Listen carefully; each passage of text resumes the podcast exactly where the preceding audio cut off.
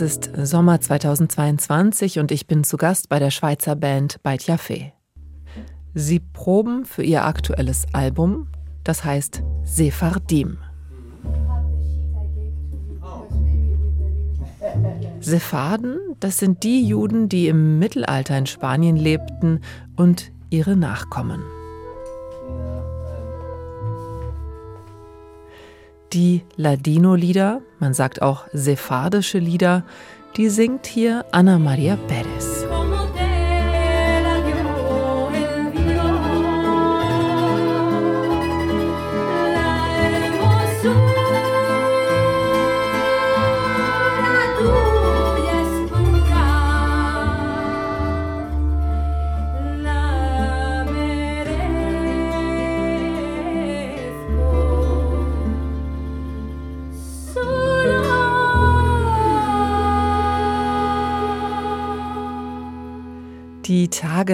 Diesem Probenbesuch habe ich Ohrwürmer. Ich höre meine Aufnahmen immer wieder an, singe mit.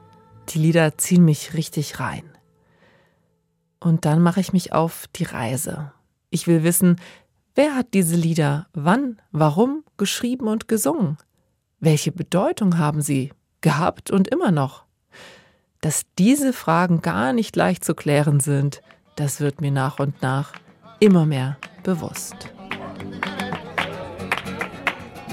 Meine Suche wird mich unter anderem auch in die Heimatstadt der Sängerin Ana Maria Perez führen.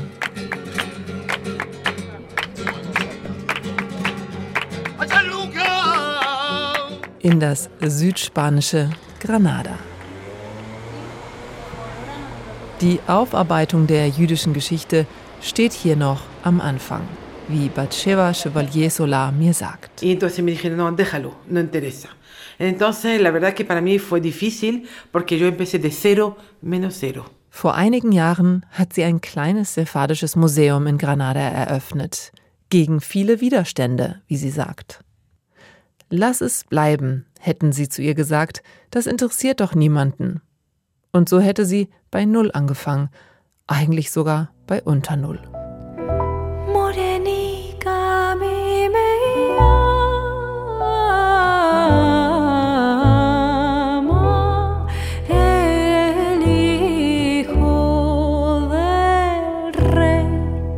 Ausgangspunkt meiner Reise ist diese Musik. Sephardische Lieder, interpretiert von der Schweizer Band Beit Jaffe, gesungen von der spanischen Sängerin Ana Maria Pérez Jiménez. Si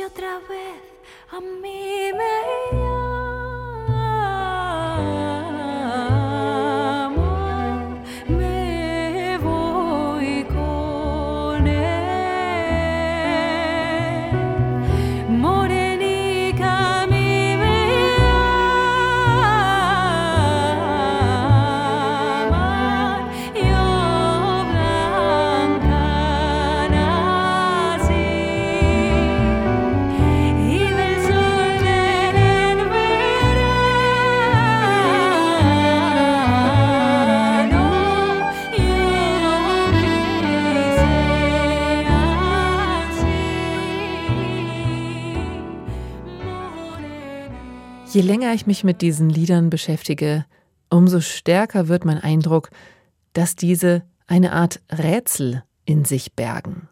Können wir dieses Rätsel lösen oder bleibt es ein Geheimnis, weil es viel zu wenige Quellen gibt zu den Ursprüngen dieser Lieder?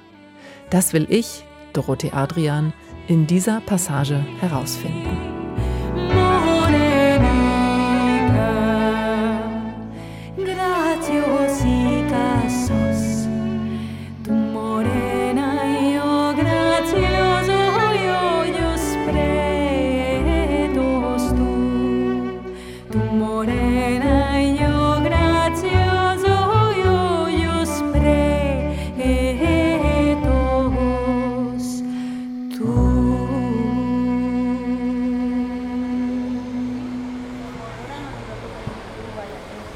Ich treffe Ana Maria Perez in Granada. Hier lebt die Musikerin und Sängerin. Für Proben und Konzerte mit Beit Jaffe reist sie regelmäßig in die Schweiz. Wir treffen uns also in einem Café in Granada, gleich neben der großen Kathedrale. Seitdem sie an diesem Repertoire arbeitet, erzählt sie, sei ihr Interesse an der jüdischen Geschichte ihrer Stadt größer geworden.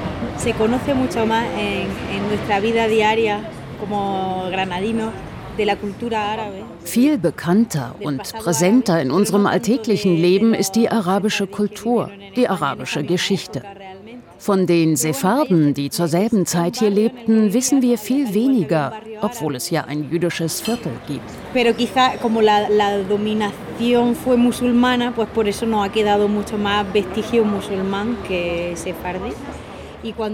Doch es blieb viel weniger übrig.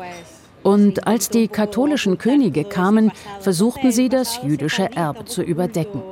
Es liegt ziemlich im Dunkel, sodass man einiges wissen muss, um zu wissen, welche Orte mit der sephardischen Geschichte zusammenhängen. Das maurisch-islamische Erbe ist auch aufgrund der Alhambra viel präsenter als das jüdische. Diese rötliche maurische Festung Alhambra, die thront über der Stadt und zieht unzählige Touristen an. Nach unserem Treffen im Café haben Anna Maria und ich eine weitere Verabredung. Soy Francisco de Paula, soy de Jaén, historiador del arte. Francisco de Paula, ein Kunsthistoriker aus der spanischen Stadt Jaén, er führt uns durch das jüdische Granada. Sephardische Kunst sei ein Spezialgebiet von ihm. Evidentemente, el judaísmo es una de ellas. Y nada, yo os voy a hacer un paseíto por aquí, ¿de acuerdo? Dieses Viertel heißt Realejo und das liegt an seiner jüdischen Geschichte, so Francisco de Paula. Este barrio se llama El Realejo por su pasado judío. Este es el barrio donde los reyes católicos van a devolver los favores contraídos durante la guerra con los árabes. Anfang des Jahres 1492 nehmen die sogenannten katholischen Könige Granada ein und beenden damit die maurische Herrschaft. Nur drei Monate danach unterschreiben sie das Edikt. Alle Juden müssen alle spanischen Reiche verlassen. Hier unterschreiben die katholischen Könige Isabella von Kastilien und Ferdinand von Aragon das sogenannte Alhambra-Edikt. Taufe oder Tod heißt es für Jüdinnen und Juden. Viele fliehen stattdessen, die Mehrheit in den Maghreb und ins östliche Mittelmeer, etwa ins Osmanische Reich. Sfarad, das heißt Spanien auf Hebräisch, Sfarad wird so für viele Juden damals zu einem Sehnsuchtsland. Am selben Tag, heute ist es genau 531 Jahre her, auf den Tag genau, übernehmen Isabel und Ferdinand dieses jüdische Viertel, das ja nun leer war.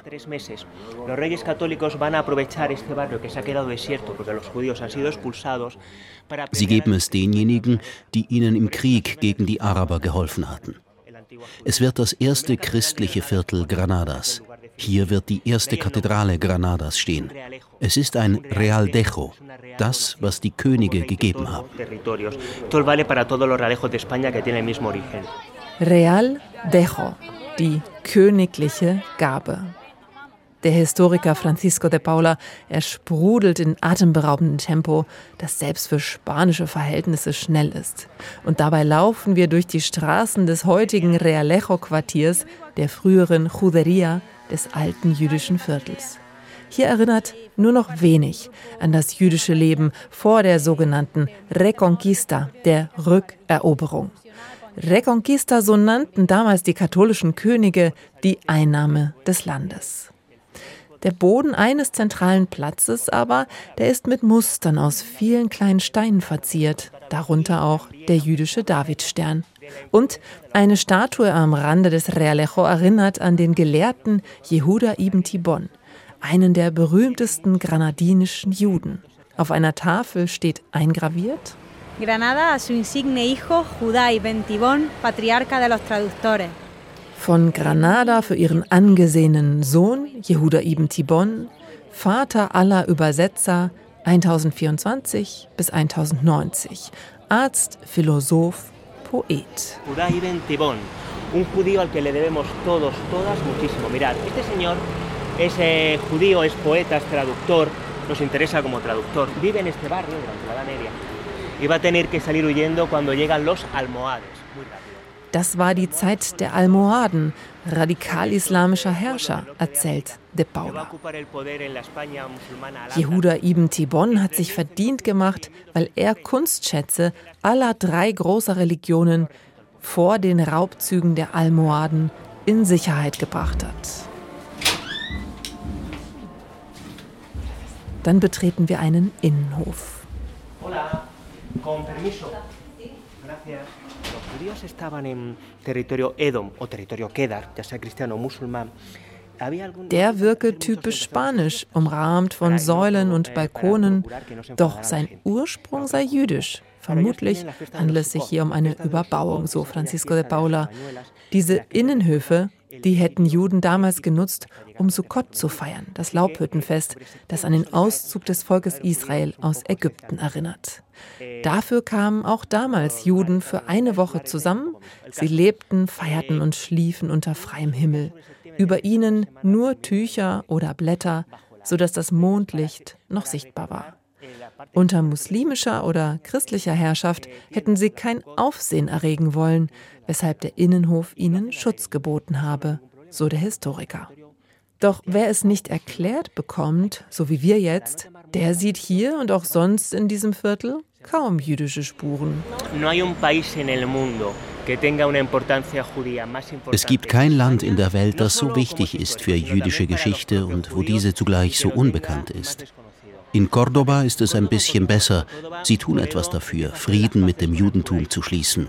Granada praktisch nichts. Te digo que no hay nadie más eh, fanático, más entusiasta que un converso. Para todo. Warum nicht? Granada ist die letzte Stadt, die muslimisch war. Also musste das Christentum besonders deutlich, ja überdeutlich durchgesetzt werden. Orte wurden überbaut, die alte Kathedrale mitten ins jüdische Viertel gestellt. Und ähnlich wie Orte überbaut wurden, wurde auch die Geschichte zugedeckt. So schildert es Francisco de Paula. Doch das Judentum sei viel wichtiger für Spanien und auch für Granada, als vielen bewusst sei.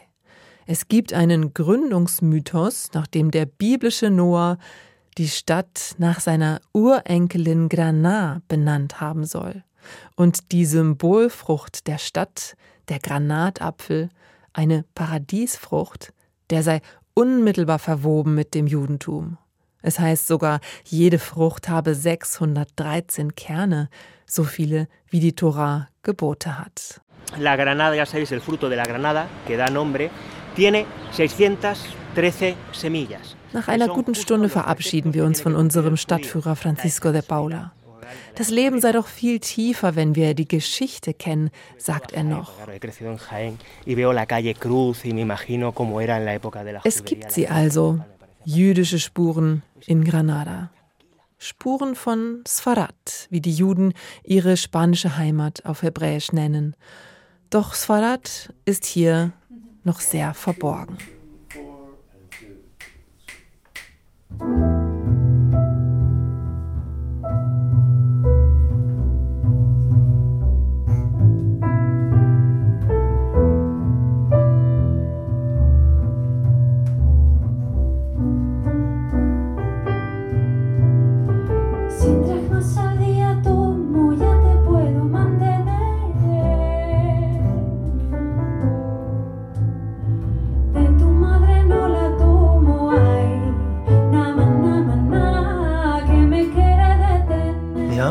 Ist Sascha Schönhaus und ich spiele Saxophon und Klarinette bei Peitjafé.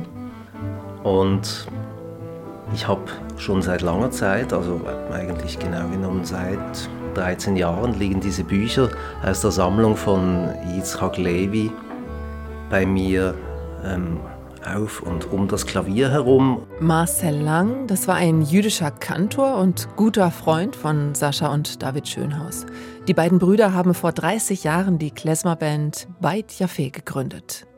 Yitzhak Levi, den Sascha Schönhaus hier nennt, sammelte Mitte des 20. Jahrhunderts sephardische Lieder. Er ließ sie sich vorsingen und notierte sie. Der hat in äh, Jerusalem fürs Radio gearbeitet, war Forscher für jüdische Musik und hat dann diese Sammlung von Ladiner Songs zusammengestellt.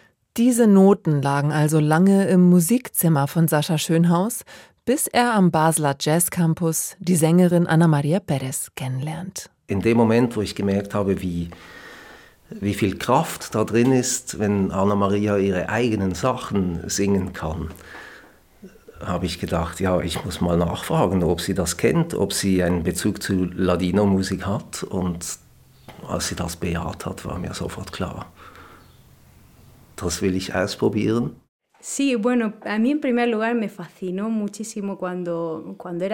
Mich hat es fasziniert, als Jugendliche zu verstehen, dass es Gemeinschaften gibt auf der ganzen Welt, die über 500 Jahre eine Sprache sprechen, die dem Spanischen sehr ähnlich ist, das Ladino.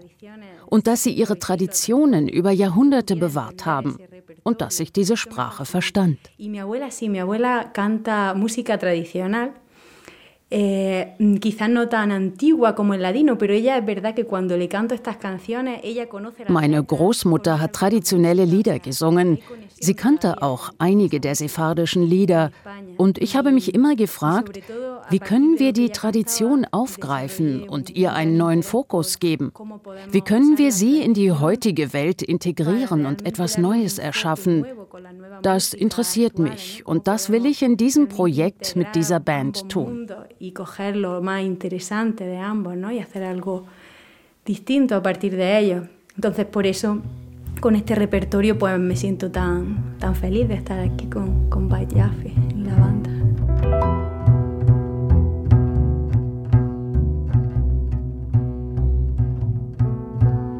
Si en dracmas al día tomo, ya te puedo mantener.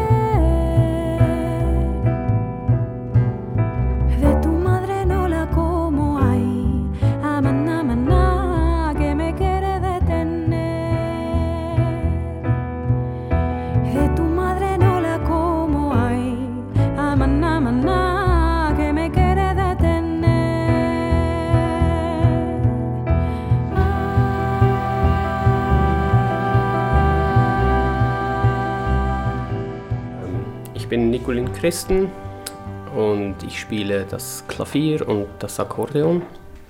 Bin seit 15 Jahren in der Band und immer noch glücklich. und ähm, diese Stücke zu spielen, ist das jetzt anders oder neu? Was, was macht das jetzt aus im Vergleich zu früheren Programmen? Ich empfinde es als sehr anders. Zum einen, weil es hat formal ähm, Eigenheiten, die ich bis jetzt nur in dieser Musik so begegnet bin. Harmonisch wie von der Struktur, von der Liedform her.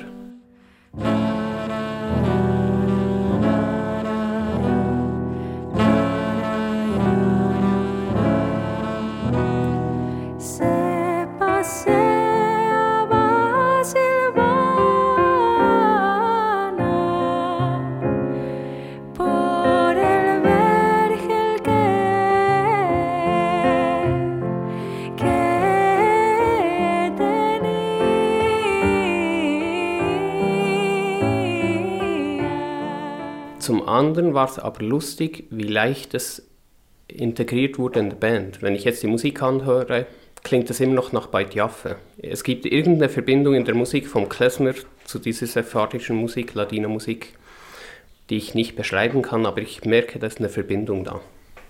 Und die kannst du nicht beschreiben? Ich weiß nicht, was es ist. Es ist vielleicht das Klezmer hatte immer das Fröhliche und das Melancholische und diese Musik hat zumindest sehr viel von diesem Melancholischen. Vielleicht ist es das. Kann sein. Ähm, aber ich kann es nicht wirklich äh, ähm, analytisch beschreiben. Es fühlt sich irgendwie vertraut an auf einer Ebene, aber ich weiß nicht genau, was es ist.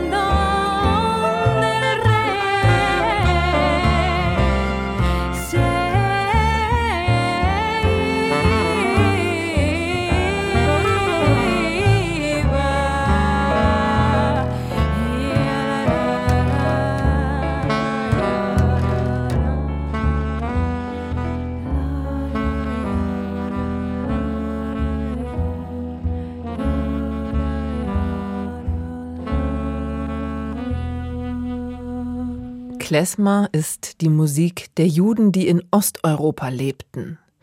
Und Nicolin Christen sagt hier etwas Interessantes. Es fühle sich vertraut an, aber er könne nicht näher beschreiben, warum. Und das ist ja auch meine Frage. Warum fühlen Menschen sich von diesen Liedern so stark angesprochen?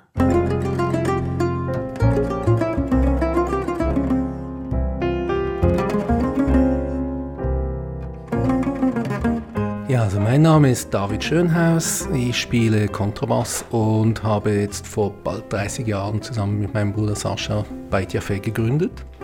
Und dieses Projekt ist für mich wie ein neuer Denkanstoß innerhalb dieser Musik, die wir jetzt seit 30 Jahren machen. Yo me enamoré de un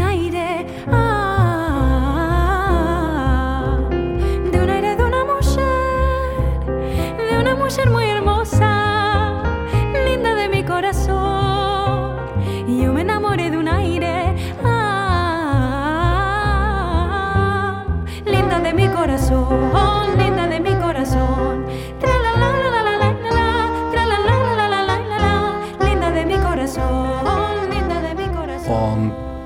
als Sascha diese Bücher mitgebracht hat und gesagt hat, wir haben eigentlich Material und ich habe auch noch gerade eine Sängerin kennengelernt, die dieses Material singen könnte.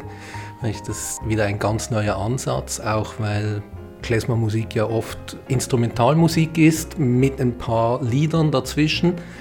Aber hier haben wir jetzt Lieder in erster Linie und äh, das ist auch das, was, was ich faszinierend finde, weil die Akkorde viel mehr der Melodie folgen oder der Geschichte folgen. Und ähm, gleichzeitig ist es für mich eine Herausforderung auch, weil ich kein Wort Spanisch verstehe, keine Ahnung habe, was da gerade gesungen wird. Und ich einen ganz anderen emotionalen Zugang dazu finden muss. Yo me enamoré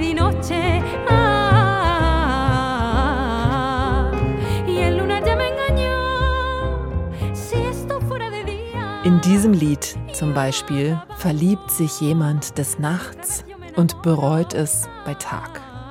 Das Mondlicht habe ihn betrogen. Yo me enamoré de un aire heißt es, ich verliebte mich in Luft. Auf den ersten Blick handeln die Texte vieler dieser Lieder von Liebe.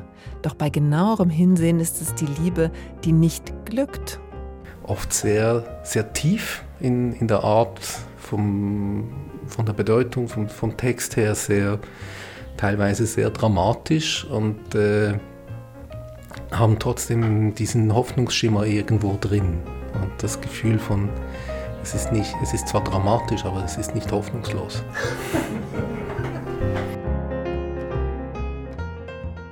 Die Lieder sind wie kurze Geschichten. Eine Frau wird umgarnt von einem lustigen jungen Mann, doch sie wartet darauf, dass jemand anders ihr den Hof macht. Jemand will mit seinem geliebten Menschen auswandern nach Palästina und meint, hundert Drachmen am Tag müssten doch reichen. Doch die Schwiegermutter will das verhindern.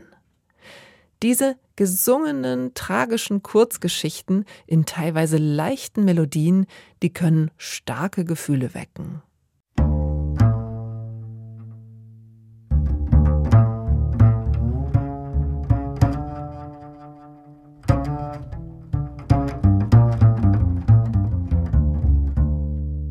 Dieser Berg gegenüber, er entzündet sich und fängt an zu brennen. Dort verlor ich meine Liebe. Ich setze mich und weine.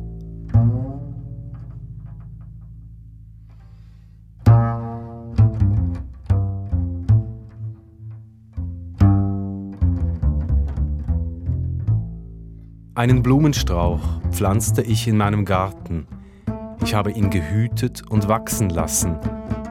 Andere freuen sich daran.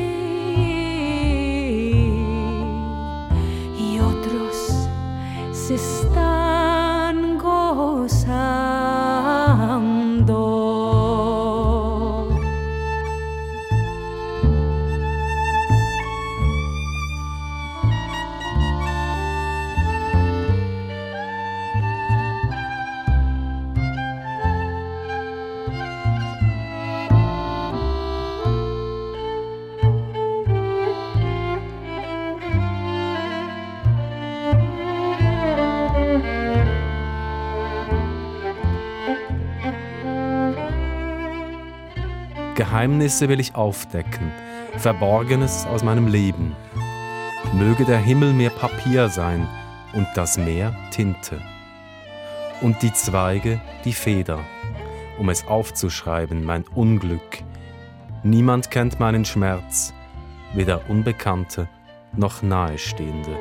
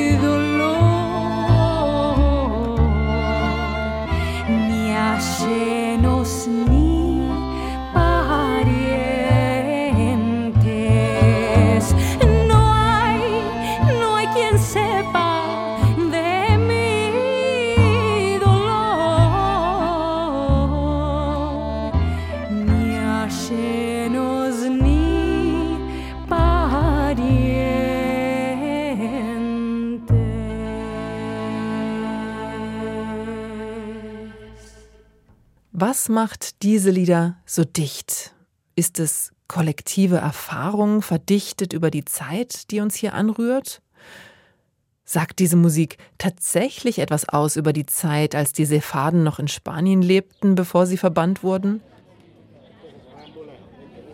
Ist sie wirklich so alt? Und was passierte mit den Liedern in den über 500 Jahren danach? Bei meinem Granada-Besuch versuche ich mir das vorzustellen. Dass diese Lieder hier schon vor so langer Zeit gesungen wurden. Aber stimmt das auch? Ich bin unterwegs mit der Sängerin Ana Maria Pérez. Jetzt sind wir am Mirador de San Nicolás, ein Aussichtspunkt im Stadtviertel Albaicín mit wunderschöner Aussicht auf die Alhambra. Es ist ein Treffpunkt fürs Quartier und Touristen. Heute verkaufen Kunsthandwerker ihre Produkte und es spielen und singen lokale Künstler. Die Atmosphäre ist besonders.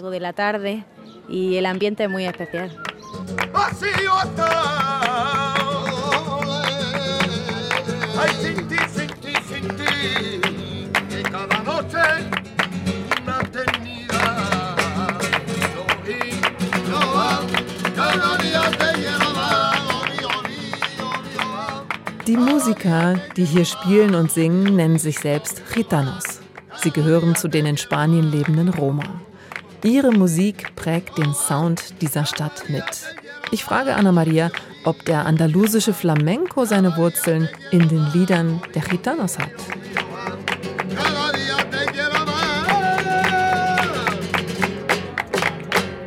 El canto flamenco tiene sus raíces en la cultura gitana, ¿verdad? Sí, y ja, und es ist nicht ganz klar, aber möglicherweise auch in der muslimischen und sephardischen Musik. Wie unser Stadtführer vorhin sagte, gibt es eine Richtung des Flamenco, die Malagueña. Die könnte auch durch sephardische Musik inspiriert sein. Wir sitzen auf einem Mäuerchen am Mirador de San Nicolás, diesem schönen Platz im oberen Teil des maurischen Viertels Albaicín, gegenüber der prächtigen Alhambra und wir reden weiter über Musik und insbesondere über sephardische Lieder, die Anna Maria mit Beit Yafé neu interpretiert. Hay muchas formas de, de interpretar la, la música sefardí. Hay algunas que se acercan más a Sephardische Musik kann man auf verschiedene Weisen interpretieren. Manche versuchen es eher historisch, doch man weiß ja nicht so viel darüber. Wir verbinden sie mit neuerer Musik. Fusionado con la also wir eignen uns das Repertoire an und versuchen demütig, es in unsere heutige Kultur zu interpretieren.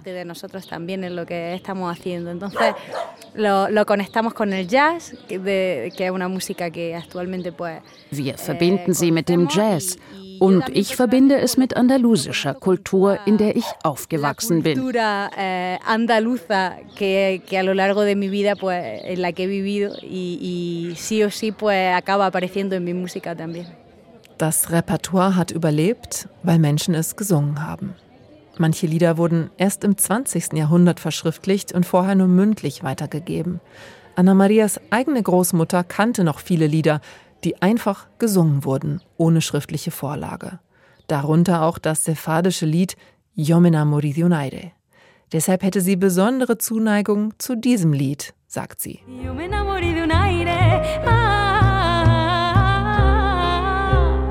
Linda de mi corazón, linda de mi corazón.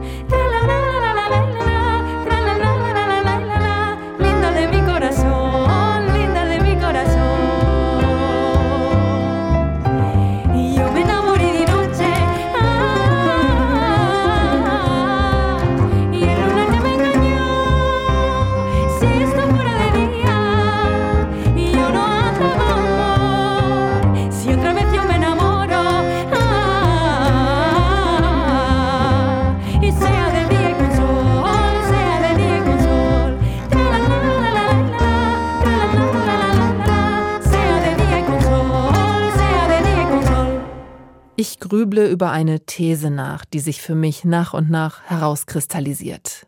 Dass es in diesen Liedern mehrere Ebenen zu geben scheint. Also eine Erzählebene und eine Botschaft dahinter. Die Lieder scheinen mehr zu transportieren als die offensichtliche Geschichte. Doch wer könnte mir sagen, ob das eine gute Fährte ist? Ich schreibe Mails, ich lese Artikel über sephardische Lieder, ich schicke Interviewanfragen los und schließlich komme ich in Kontakt mit Vanessa Paloma Elbas. I have a very long and windy, very Sephardi and I would say very Jewish story. Ihre Geschichte sei lang, sehr sephardisch und sehr jüdisch, sagt sie. I was born in the United States.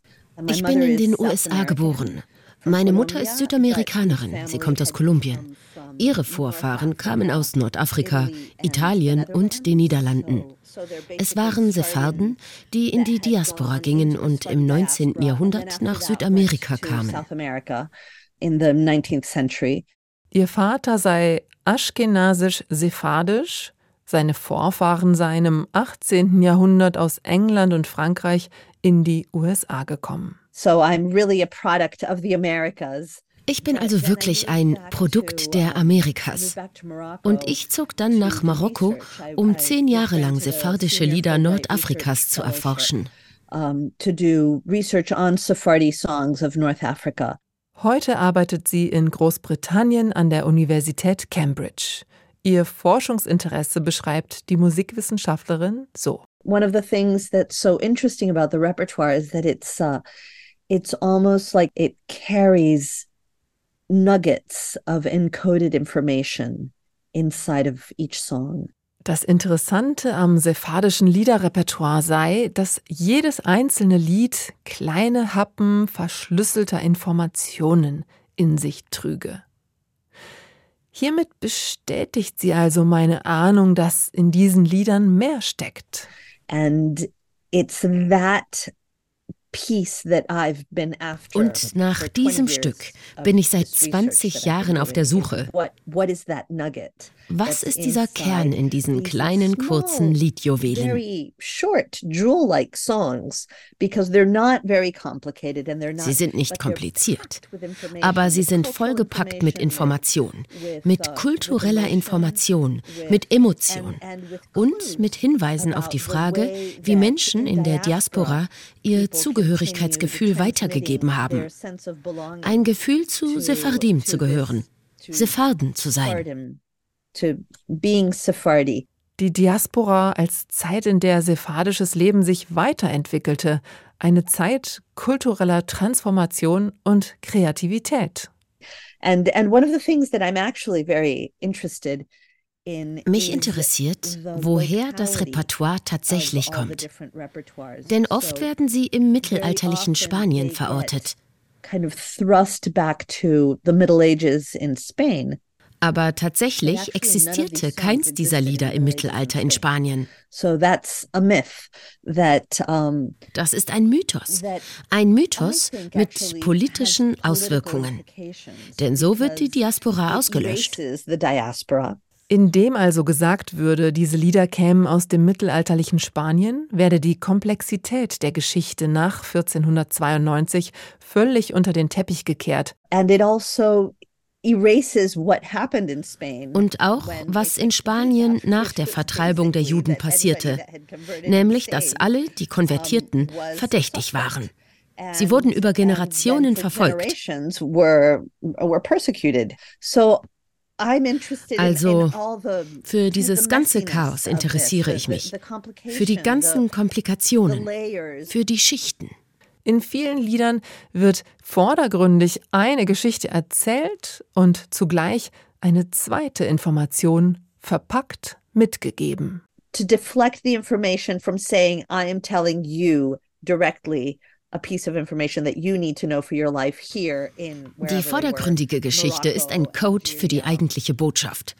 Statt zu sagen, ich sage dir jetzt etwas, das du jetzt und heute wissen musst, ob du nun in Marokko bist, in Algerien, Tunesien, Ägypten, im Libanon, der Türkei, Griechenland oder Sarajevo. Statt zu sagen, Pass auf, deine Schwiegermutter will dich vielleicht vergiften. Erzählen wir etwas aus der Zeit von Isabel, der katholischen Königin in Kastilien. Aber das ist eine Metapher. Wenn wir denken, diese Lieder kämen tatsächlich aus jener Zeit, dann fallen all die Jahrhunderte dazwischen hinten über. Viele sephardische Lieder funktionierten also wie eine Fabel oder ein Gleichnis. For example, the Abre tu puerta cerrada is a very new song. And it's actually a song about a man asking a woman to open up her sexual favors. Zum Beispiel das Lied Öffne deine verschlossene Tür. Das ist ein sehr junges Lied. Und es geht im Grunde um einen Mann, der die Frau bittet, sich ihm sexuell zu öffnen. Aber das Lied sagt es anders. Es gibt viele Lieder, die das Motiv des Öffnens und Schließens haben, wo es um Grenzen geht. Viele Lieder handeln von Ehebruch oder von verhindertem Ehebruch oder von den Konsequenzen sexueller Beziehungen außerhalb der Ehe. Es war ein Mittel, um Frauen zu schützen, inmitten einer sehr patriarchalen Gesellschaft. In a very patriarchal society.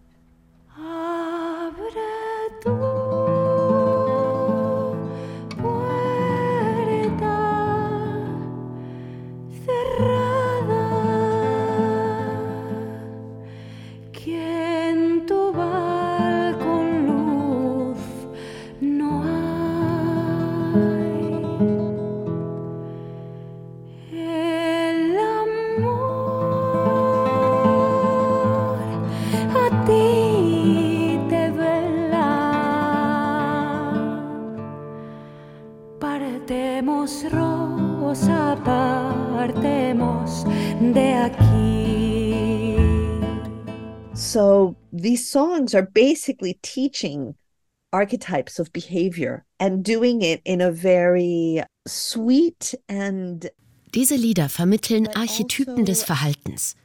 Sie tun dies auf eine süße, indirekte Art und Weise. Sie kommen durch die Hintertür. Denn diese Lieder wurden im Alltag gesungen, während die Leute am Nachmittag beisammen saßen und Karten spielten oder beim in den Schlaf wiegen des Kindes.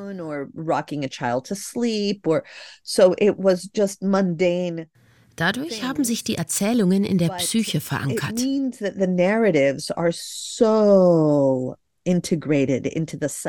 Und wenn eine Sephardim in eine ähnliche Situation kam wie im Lied beschrieben, wusste sie, welches Verhalten welche Konsequenzen haben wird. Then they know actually what behavior will produce what kind of consequence. Etwa 90 Prozent des ganzen Repertoires sei erst nach 1492 entstanden, ist die Forscherin überzeugt. Es gebe paneuropäische Geschichten, deren Spuren in ganz vielen Ländern zu finden sind. Die ersten Aufnahmen stammen aus dem frühen 20. Jahrhundert, etwa diese.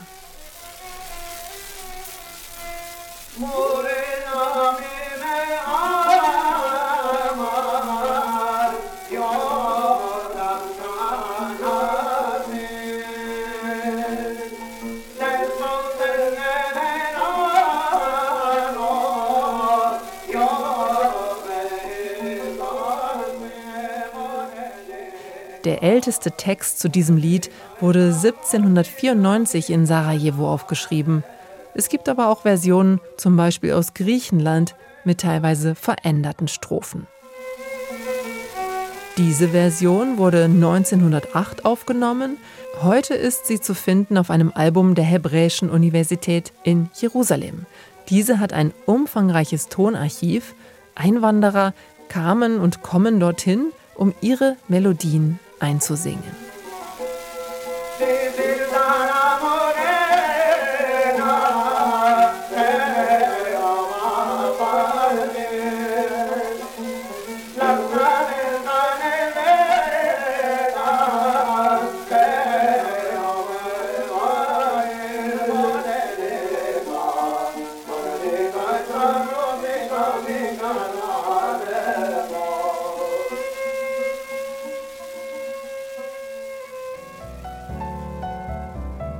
Morena a mí me llaman.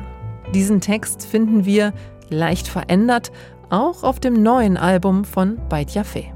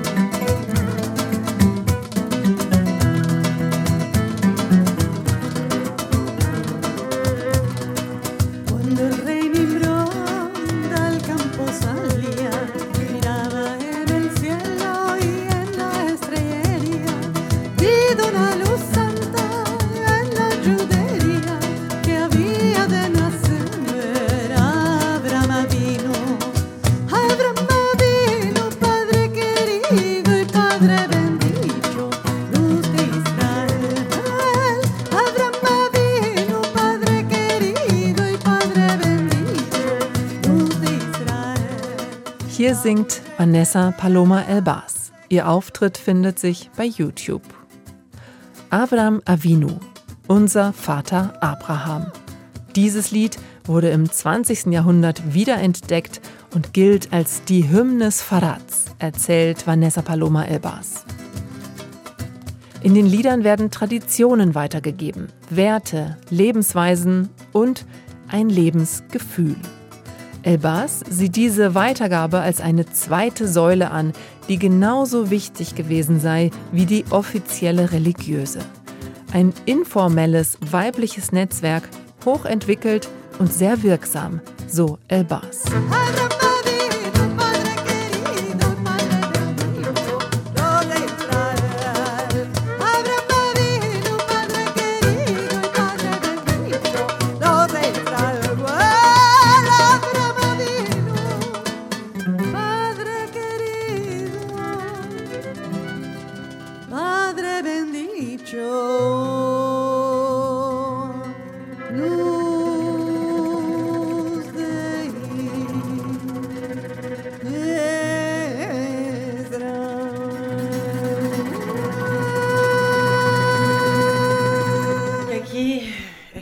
Centro de la memoria sefardí, entonces es retomar la historia.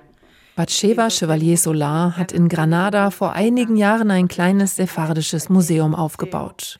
Sie erzählt vom Interesse jüdischer Menschen aus aller Welt, die hierher kommen. Sie kommen durch Mund-zu-Mund-Propaganda. Viel Werbung würde sie nicht machen.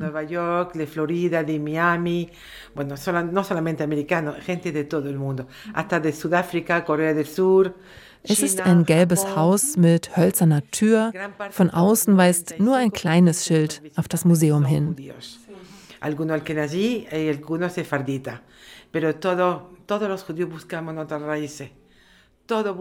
Batsheva Chevalier versorgt jüdische Menschen in der ganzen Region, etwa mit Matzen, dem ungesäuerten Brot. Denn bei unserem Besuch steht Pessach vor der Tür. Nur fünf jüdische Familien lebten in Granada, zu wenige für eine Gemeinde. Nach und nach entstünden jüdische Gemeinden im Süden Andalusiens.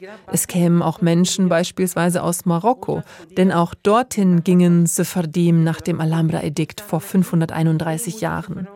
Heute kehren einige zurück. Deshalb seien alle jüdischen Gemeinden an der Küste Malagas sephardisch.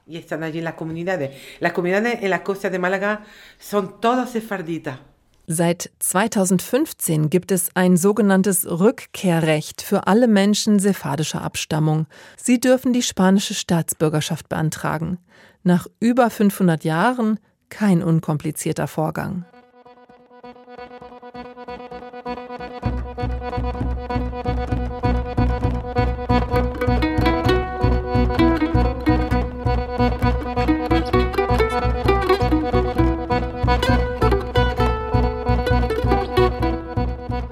Jetzt stehen wir kurz vor der Premiere des Programms, so wie wir es jetzt erarbeitet haben. Sagt David Schönhaus, Mitgründer und Bassist von Beit Jaffe. Und am 1. November werden wir dann zusammen mit der neuen CD die Konzerte starten. Dazwischen war noch die Aufnahme.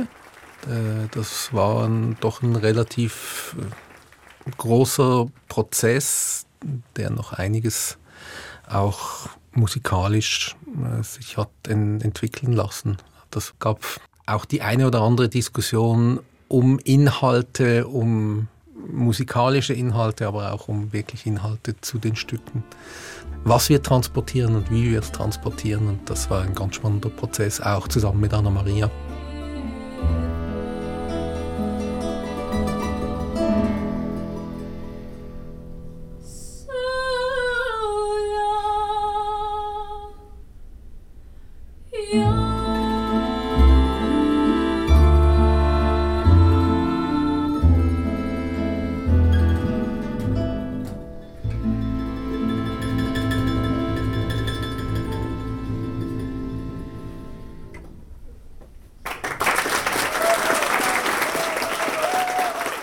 Das sehr gut gefallen, das Spanisch. Ich liebe auch die Sprache sehr. Und die Melancholie im letzten Lied, die war einfach sehr tiefgreifend. Tu hermosura tuya es pura, also deine Schönheit ist so rein und ich bin die Einzige, die sie dann bekommt, also die sie verdient. Ich war mal in Granada und finde einfach, es trifft so die Natur, die Schönheit der Stadt. Es ist einfach ein, ein unglaublich schönes Gefühl, hier zu sein. Sie sind wahnsinnig musikalisch, diese Leute. Und es ist einfach immer so eine schöne, warmherzige, humorvolle Atmosphäre hier. Mir gefällt es immer sehr gut. Ja, es war einfach wunderschön. Man kann es kaum beschreiben. Hier noch Haut, Tränen, die kommen, Emotionen. Wirklich wahnsinnig. Nach dem Konzert setze ich mich nochmals mit Anna Maria Perez zusammen. Es ist jetzt anderthalb Jahre her, dass ich sie kennengelernt habe bei den Proben bei Sascha Schönhaus zu Hause.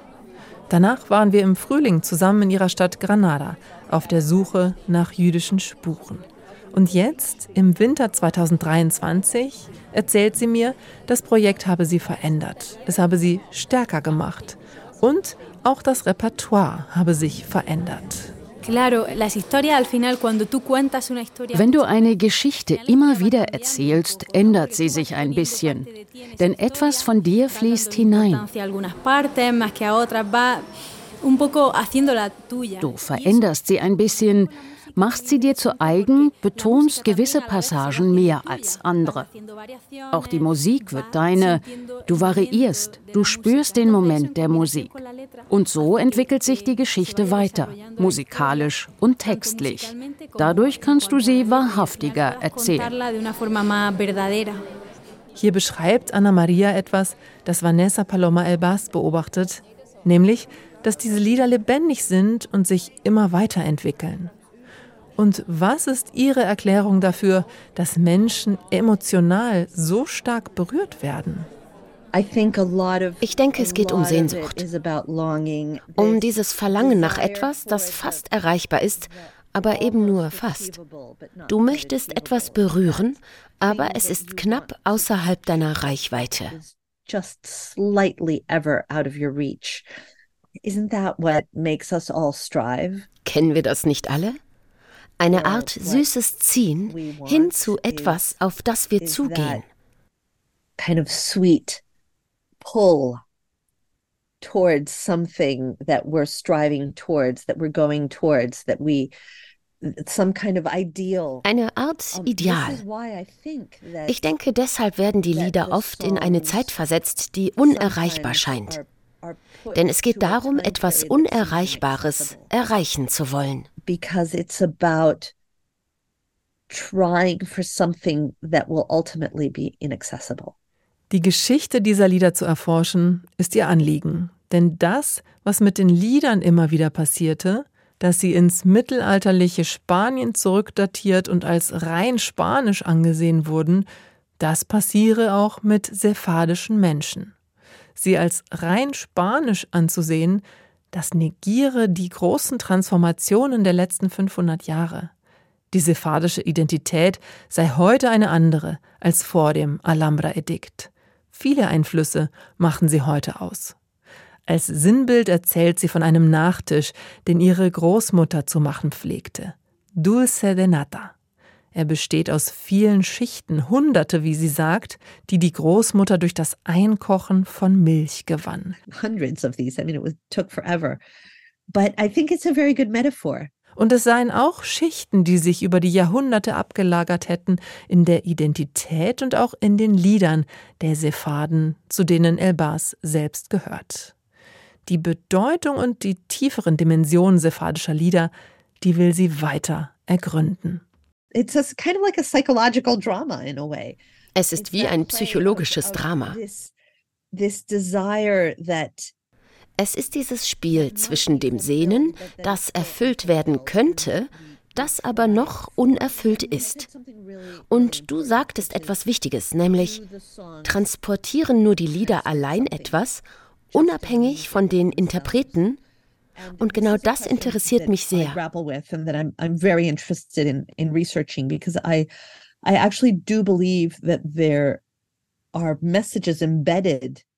Ich glaube tatsächlich, dass Botschaften im Text, in der Melodie, im Rhythmus verborgen sind, aber wir wissen noch nicht wirklich, wie das funktioniert.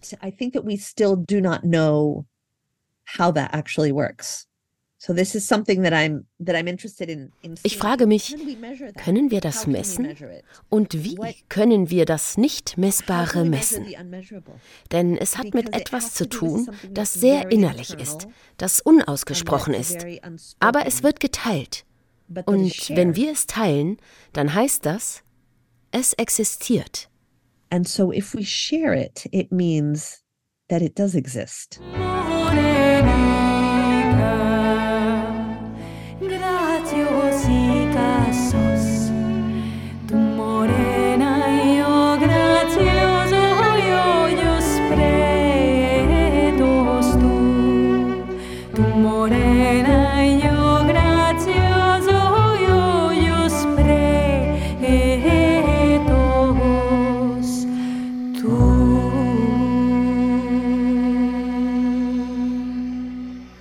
Rätselhaft berührend auf den Spuren sephardischer Lieder. Das war eine Passage von mir, Dorothee Adrian. Mit dem Album Sephardim feiert die Klezmerband bei Jaffe ihr 30-jähriges Jubiläum. Redaktion dieser Sendung hatte Berna Senn, Technik Lukas Fretz, es sprachen Oriana Schrage, Sabine Triloff und Nicolas Batjani.